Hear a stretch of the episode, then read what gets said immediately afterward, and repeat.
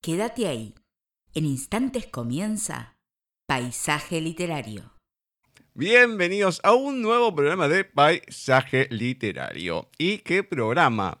Porque hoy no solamente es la octava emisión, 23 de marzo de 2022, sino que estamos festejando nuestros primeros 10 años. Habíamos iniciado allá por el 21 de marzo de 2012 y 10 años después seguimos estando acá. Ya lo vengo repitiendo, hoy en día no en Nadie TV, todavía estamos esperando el nuevo sitio, pero lo cierto es que llegamos a un nuevo aniversario y hoy lo vamos a festejar con todo, como se debe. En primera instancia, vamos a agradecerle a Walter Gerardo Greulach, que estuvo con un creador de mundos, pero con mayúsculas. Ceci está recontenta porque es uno de sus autores preferidos, Haruki Murakami. Así que muchas gracias, Walter. Muchas gracias por seguir estando ya tres años con nosotros. Parte de este festejo, obviamente, es de él, es parte del equipo y gran parte, una parte muy, muy importante. En el segundo bloque vamos a estar charlando, como se debe también, con una amiga, porque saben que cuando es una celebración, nada mejor que tener a los amigos cerca. Y hoy va a ser una escritora y correctora argentina, muy querida por nosotros, nos viene a presentar su libro de microficciones, Camino Inverso, y ella es Paola Vicenzi paisaje literario tienen el mail, con ese mismo correo nos agregan el Skype. En Facebook nos encuentran como Gustavo Literario, Paisaje Literario es la fanpage, arroba Paisaje Literario en Twitter, arroba Paisaje Literario en Instagram. Nuestra página por donde nos pueden escuchar www.paisajeliterario.wixsite.com barra mi sitio. Por ahí hoy en día no se escuchan. La página está totalmente desactualizada, pero es algo provisional. Vamos a presentar a Ceci y a empezar a celebrar este día con muchas lecturas de mucha gente muy querida. Muy buenas tardes, noches, Ceci. ¿Cómo va todo por ahí? Muy bien, Gus.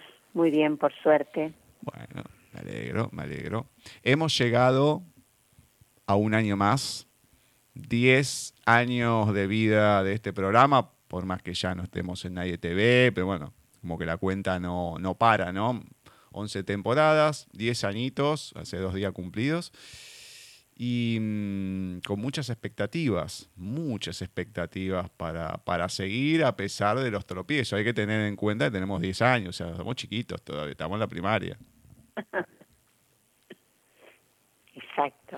Tenemos bastante por aprender y bueno, y crecer. Esperemos que siga siendo así.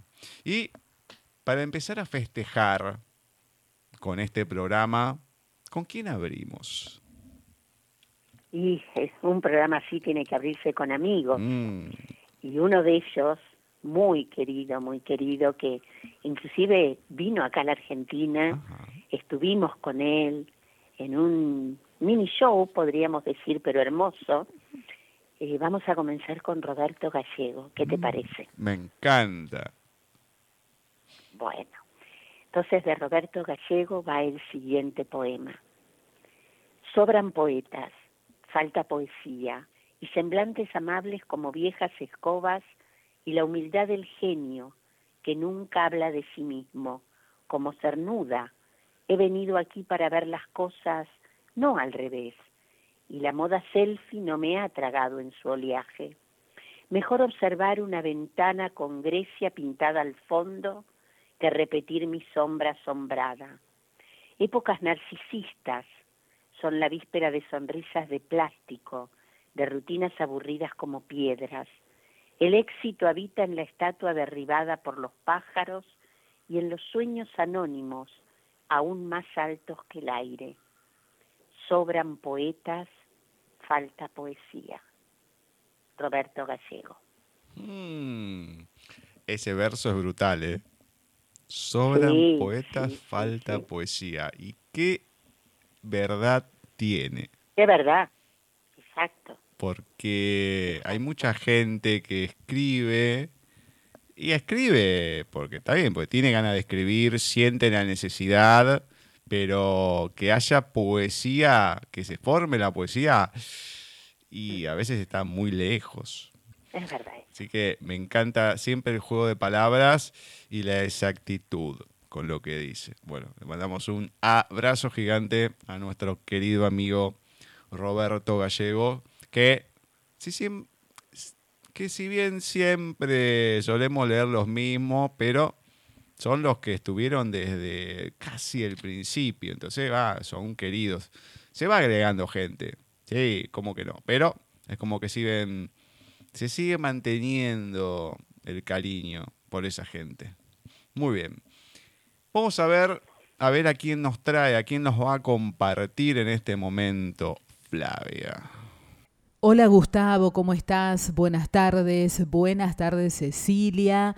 A nuestros oyentes también un abrazo a la distancia, muy feliz cumpleaños paisaje literario. Nada más y nada menos que 10 años. Felicitaciones para ustedes. Felicitaciones para todo el equipo. Yo no estoy acompañándolos desde hace tanto tiempo atrás. Recién voy a entrar este año, en el mes de julio, al segundo año ya, en el que los estoy acompañando. Pero un gusto y un placer enorme para mí ser parte de este grupo de paisaje literario. Y una experiencia muy linda también como profesional de los medios de comunicación de eh, ser parte de esta producción, ¿no? Para eh, armar un programa nada más y nada menos para que sea difundido a través de una radio online, cosa que yo antes no había hecho y la verdad es que es una muy linda experiencia y me encanta, así que gracias por hacerme parte también de este programa. ¿sí? Espero que ya tengan la tortita ahí en el estudio, que estén eh, partiendo las porciones, cantando el cumple feliz, por favor disfrútenlo mucho y bueno, por lo menos para aquí, para Tucumán, que lleguen las fotos de la torta, ¿sí? Aunque sea eso. Feliz cumple, chicos. Feliz cumple a nuestros oyentes también. Estamos en este especial de paisaje literario que cumplió, claro, el pasado 21, pero festejamos hoy, 23 de marzo, ¿sí? Antes de ayer fue el cumple. Bloque dedicado a los textos de oyentes, les decía. En esta oportunidad con una poesía de Víctor Frías Jiménez. Poesía extraída de su libro Los versos de la medusa. Bajo el sol te vi, brillando con luz propia, cegadora como el sol. Iluminaste mi rostro, me llenaste de energía, le diste vida a mi corazón. Bajo el sol me vi descubriendo nuevas emociones cosas que nunca sentí, que nunca creí sentir, y desperté aunque no dormía, reconocí lo que no veía. Bajo el sol te fuiste, demostrándome invisible, quedando ciega a causa de ti. Bajo el sol te fuiste, demostrándome inaudible, siendo muda a causa de mí. Te vi, me vi, te fuiste. Víctor Frías Jiménez.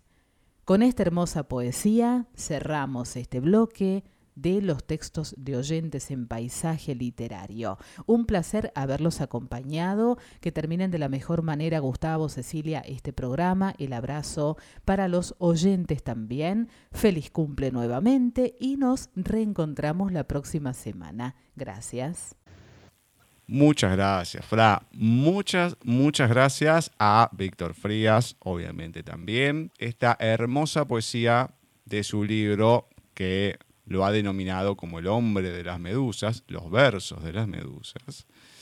Y que si bien es una novela, bueno, se pudo extraer esta poesía, porque va mezclando, ¿no? Todo lo que es eh, la narrativa, la poesía. Bueno, con la última novela cual la entrevistamos el año pasado, también pasaba lo mismo. Bajo el sol me vi descubriendo nuevas emociones, cosas que nunca sentí. Y mm, creo que nosotros estamos más o menos igual, pero no sé si las emociones que vamos descubriendo son buenas o no. O no, no sé, no sé. Me encanta Gus como comienza eh, cada estrofa. Bajo el sol te vi, bajo el sol me vi, bajo el sol te fuiste. Muy lindo, muy, muy lindo. Muy linda, muy linda. Tiene esa calidez que suele tener Víctor cuando habla también, ¿no? Es muy, muy lindo. Así que bueno, le agradecemos a ambos, a Víctor por escribir y a Flavia por hacernos eh, llegar, por leer esta poesía de él. Así que muchas gracias. Y ahora, ¿con quién seguimos? Con otro amigo entrañable, con él sí que nos mandamos audios, hablamos, eh, amigo, amigo, ¿eh? Don José Ángel Graña Abad. Y hoy vamos a leer un poema de su libro La Huella, que le contamos a nuestros oyentes, nos envió los libros en papel, a Gus y a mí, autografiados, con dedicatoria. Estas son poesías completas que van del año 2013 al 2020. Vamos a compartir hoy la poesía que lleva por título Pavarotti. ¿En qué cielo cantas ahora, Luciano? ¿Cuál es ahora el sol tuyo? Desde que te fuiste de debajo del nuestro. Ahí también son cambiantes las mujeres, mudan de acento y de pensiere. ¿Volverás algún día a prestar tu voz a nuestro firmamento? Préstame tu voz celeste, tu blanco pañuelo, tu talle grueso y corpulento, tu negra barba y el talento más preciado, la voz del Dios. Italiano de la tierra, todo el planeta es tuyo. Regresa a henchirnos de magia y de contento. Rondini al nido, ya no tiene sentido si tú no lo cantas todos los días en tu honorífico coliseo. Ya nadie canta Caruso con tu grito. El palacio de tus óperas es la tierra, tu espera hasta el final de los tiempos. Pavarotti. Muy Me bien. encantó y sabes que no, si no hubiera pensado que José Ángel, eh, no sé, le iba a hacer un homenaje a Pavarotti. No, No la, se me, la verdad se que me no. había ocurrido. Y algo que no, es encima tan oscuro, bien, tranqui. No, bien, no, bien. no, es hermoso. Es hermoso. Muy, muy lindo, muy lindo. Bueno, genial. Gracias, José, como siempre. Obviamente, obviamente. Bueno, leemos algo distinto de José. Yo todavía no tengo esos libros, ¿eh? le aclaro a la gente que a mí no me los dieron. Están acá, estamos en Cero, pandemia. nunca me no hicieron llegar. Mm, Ya te los voy a me mandar. parece que se los birlaron Los como el estoy guardando, Sí, me los estoy guardando. me imagino. Digamos la verdad. Me imagino. Ahora vamos a ir con Bani y a ver qué nos lee. Hice una pequeña lista con todas esas cosas horribles que dices que soy. No recuerdo dónde la guardé, ni tampoco me interesa. Así que, por favor, añade, olvidadiza y despreocupada, Ana Elena Pena. Muchas gracias, Bani. Muchas gracias a Ana también. Muy corto, pero ya te dice todo con eso. Claro, contundente. Bueno, esperemos que cuando haga una próxima lista ya sea de otra manera, que, que se vaya ese ítem. Así que muchas, muchas gracias, Bani. Ahora vamos a ir con un amigo que se nos fue hace mucho tiempo, desgraciadamente, hace varios años. Lo pudimos disfrutar poco, lo entrevistamos una vez sola. Eh, no me acuerdo si estabas vos, creo que no, me parece que estábamos con Diego nada más, que fue verano del 2015, que fue un año catastrófico para mí desde todo punto de vista, pero si no me equivoco, 15 de enero habíamos empezado y lo habíamos entrevistado a él. Pau Bonet. Mira, por ser esa Cabezas. fecha, perdón, es probable que yo no haya estado. No, no, no, por eso mismo. irme para esta fecha, Claro, claro. sí, sí, sí, sí, por eso mismo. Ese año habíamos empezado temprano Y recién el año pasado volvimos a empezar el 8 o el 15 por ahí, que siempre leía el de los pichitas, algún otro que era más cortito, pero bueno, hoy vamos con algo que encontré, no me acuerdo si lo había leído, pero no importa, por lo menos para recordarlo. Hoy, último informe. Estoy en misión de exploración. Voy solo y estoy en territorio desconocido. He de obtener datos y enviar la información a mi base. Soy una avanzadilla. He hallado un lugar en el que la Tierra está amontonada, de manera que entre un montón y otro montón hay interminables canales, entre los que crecen árboles llenos de ramas, de los que cuelgan enormes frutos rojos de aspecto jugoso. Decido trepar a uno de estos árboles, me coloco encima de uno de los frutos y observo que se acerca un gigantesco insecto, de color claro y con cuatro tentáculos. Agarra el fruto con uno de ellos y se lo lleva a lo que parece una boca. Me come, corto y cierro.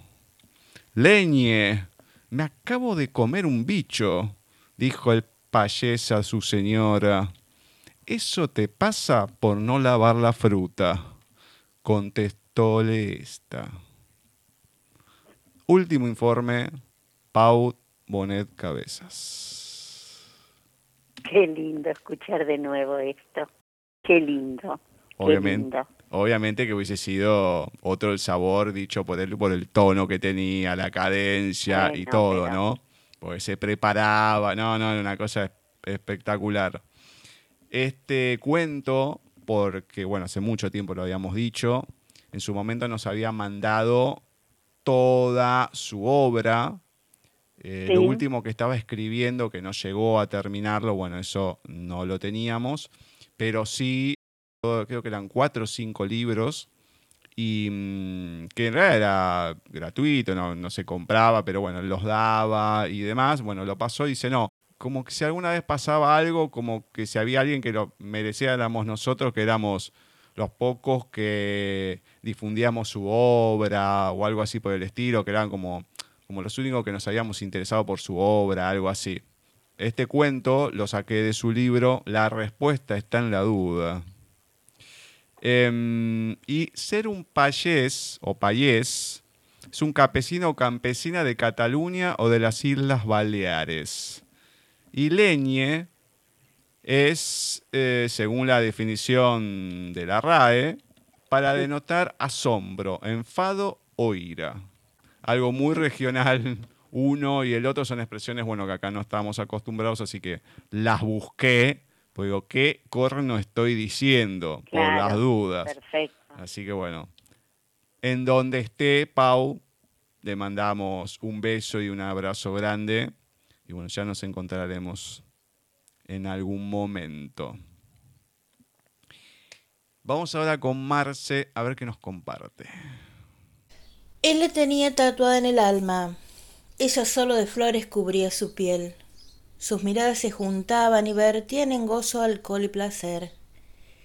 Ella forjada en amargas experiencias, el inexperto por un nido que siempre lo cubrió, solo sus cuerpos se fundían hasta el día que todo se olvidó.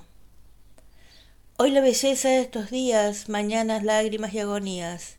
El pasado ya no importa ahora. ¿Cómo se reparten las mascotas y esas notas? Una de tantas detrás de esos ojos café. Alex Villagómez. Muchas gracias, Marce. Muchas, muchas gracias. Eh, me queda la duda sobre el final. Que lo que pasó está bien, si se reparten las mascotas, espero que, bueno, se hayan separado y nada más y no haya sido una catástrofe de otro de otra índole. Esperemos, pero muy lindo, muy lindo. Le mandamos un beso y a Marce obviamente le agradecemos y también a Alex Villagómez, también por sus textos. Entramos en la recta final. ¿Y con quién empezamos? Bueno, como estamos haciendo todos estos miércoles con otro amigo, otro amigo, eh, Gustavo Adolfo Becker. Y vamos hoy a compartir la rima número 8, que es muy breve, como suelen serlo las rimas de Becker. ¿Quieres que de ese néctar delicioso no te amargue la es? Pues aspírale, acércale a tus labios y déjale después. ¿Quieres que conservemos una dulce memoria de este amor? Pues amémonos hoy mucho y mañana digámonos adiós. Gustavo Adolfo Becker. Qué lindo, me encantó. Bueno, viene en consonancia con el de Marce, más o menos. No sé Con si el- tan amoroso, pero Sí, sí, sí. bien, bien, me Sí. gustó, me gustó. Esto para Roberto Gallego, que decía que había tantos poetas y tan poca poesía. Bueno, acá tiene. Acá tiene, acá tiene Acá poesía. tiene mucha obviamente, poesía. obviamente. Pero antes de irnos con Singololo y demás, voy a meter un textito más. Porque no podía faltar en una conmemoración como la de hoy, si bien nos está ahí medio mm, como dejando de lado por el trabajo y todo, que está perfecto, pero tiene que seguir escribiendo, nos mandó un texto para hoy nuestra amiga Blanca Márquez. Ay, qué lindo. Así que hoy les voy a leer de ella El precio de una corbata. Con su última corbata de Armani, alguien pensaría, no sin malévola ironía, que era de justicia poética. Él, que había jugado en la bolsa ataviado con caros trajos de seda salvaje y siempre, siempre con corbatas de Armani. Ahora intentaba quitarse la vida anudando su última corbata alrededor del cuello. Ese que recibía masajes con blancas toallas después del afeitado en los mejores barberos de Madrid. Maldito el día en el que aquel iluminado le habló de los bitcoin. El futuro, le dijo. Te harás de oro, le dijo. Apuesta segura. La bolsa era para viejos desfasados. El futuro estaba en aquella moneda virtual, almacenada en redes digitales de países remotos de dudosa legalidad. Le pudo la codicia, el milagro de los panes y los peces, ese regalo de duros por pesetas, zapatos de piel, Harley en la puerta del hotel de cinco estrellas, donde gastaba el dinero a manos llenas, con amigos que compraba con champagne francés y caviar ruso. Jamás antes había oído hablar de aquel país del sudeste asiático donde empezó todo. Algo de unas revueltas, cortes de energía, problemas con el gobierno, todo la mierda. Los amigos desaparecidos como las burbujas de champán en una copa equivocada. El dinero diluido en el ciberespacio. No le quedaba nada más que aquella corbata de Armani y ese momento fugaz en la oficina de la planta 30. Gracias a la benevolencia del conserje del que jamás se aprendió el nombre. Su vista nublada se fijó en el cartel antiguo que decoraba la pared de enfrente. Cajas de ahorros y montes de piedad en Madrid. ¿Cuánto le darían por empeñar la corbata? Aflojó el nudo y sonrió. Para un lobo de los negocios siempre hay esperanza. El precio de una corbata Blanca Marqués. Qué bueno. La verdad yo pensé que se iba a ahorcar con la corbata. Eh, estuvo ahí, ¿eh? Estuvo ahí, pero... Yo pensé que se ahorcaba. ¿Qué, Blanca, me hiciste dudar. qué cosa... Esa cuestión tan macabra que tiene a veces, pero bueno, te va rumbeando para un lado, para el otro. Acá metió todo. En un momento pensé que iba a meter al coronavirus y demás, cuando dijo aquel país asiático. No, no, no, la verdad que mm, qué, qué cosas por las que vamos rumbeando con Blanca. Me encanta, me encanta. Así que bueno, esperemos que siga escribiendo, que no nos deje tan espaciado uno del otro, por favor. Ahora sí, vamos con Bani y Singulolo.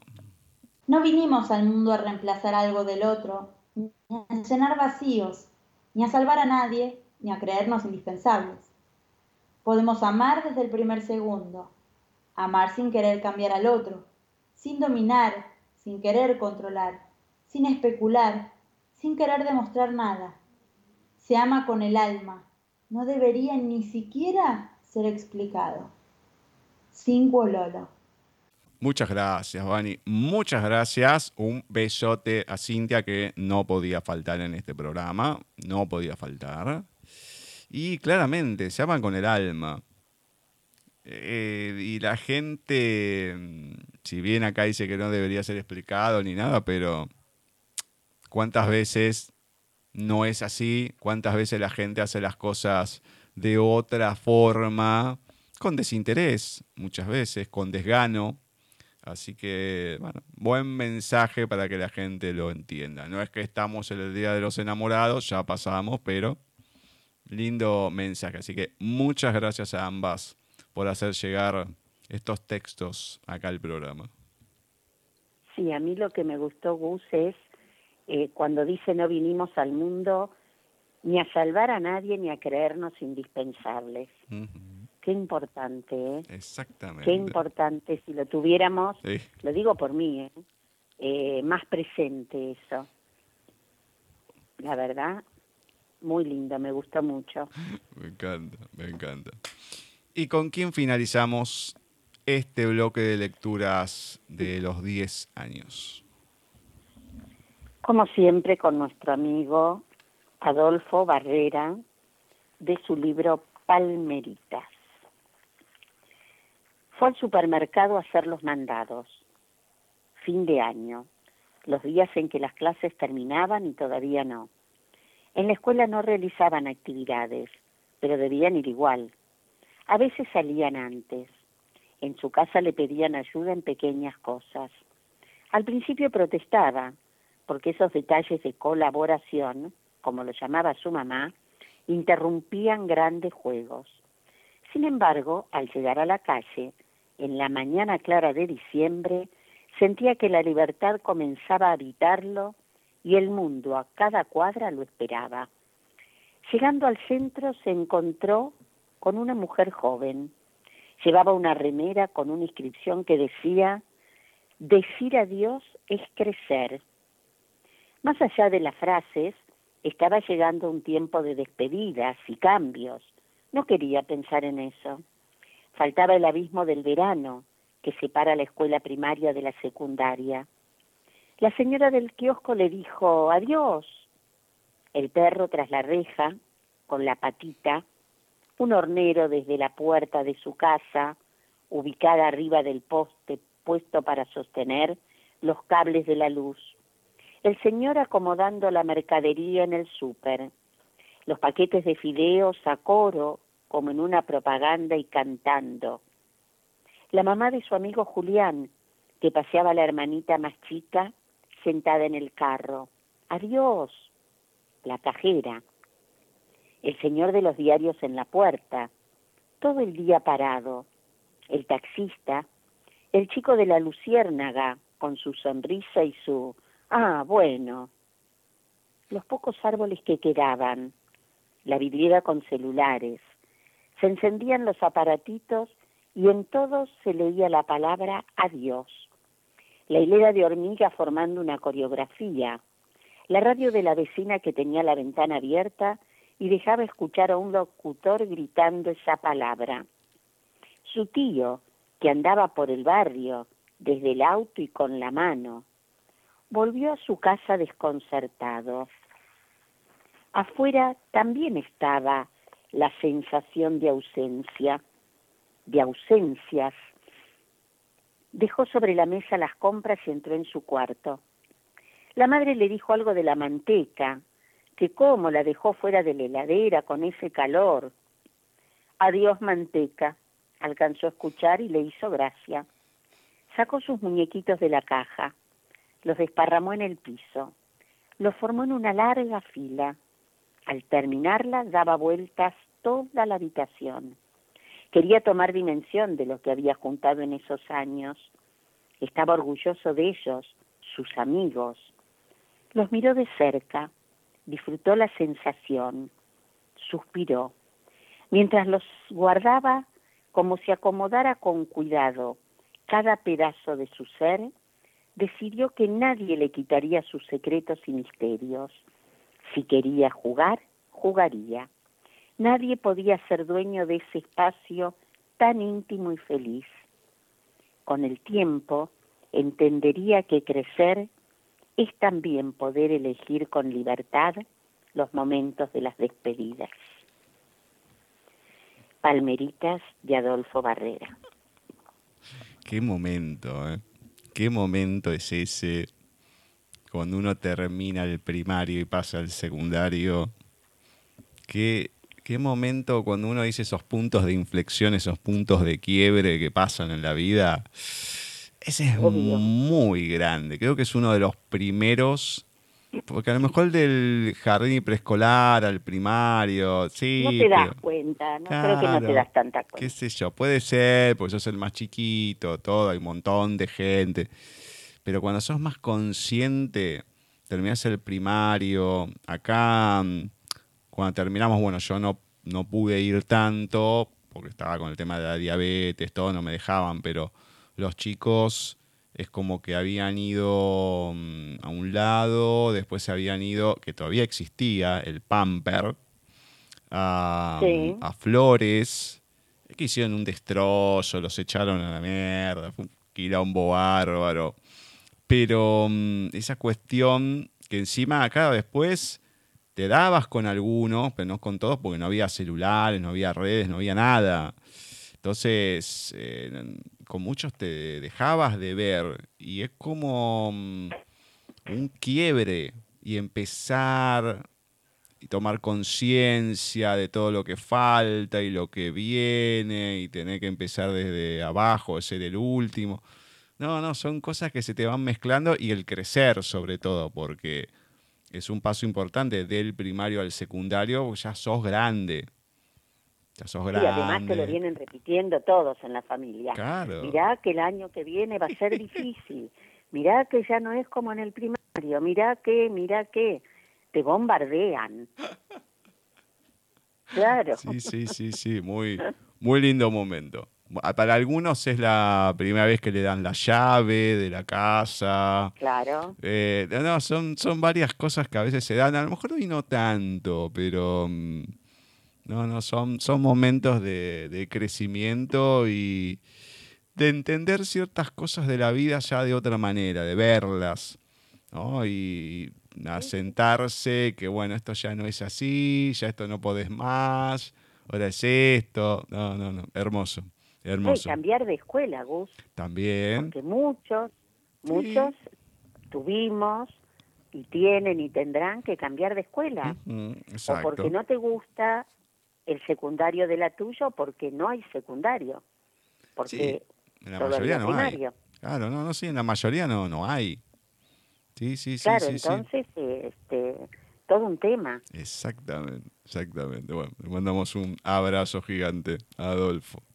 En unos minutitos, ahora vamos a estar charlando con una amiga, con una gran, gran amiga. Ella es escritora, correctora, Paola Vicenzi. Y hoy nos va a venir a presentar un libro de microficciones, Camino Inverso. Vamos a estar hablando de estas microficciones particulares que tiene, esos finales que son impecables, muy lindas historias y sobre todo disfrutarla, disfrutarla más en este día que estamos cumpliendo 10 años.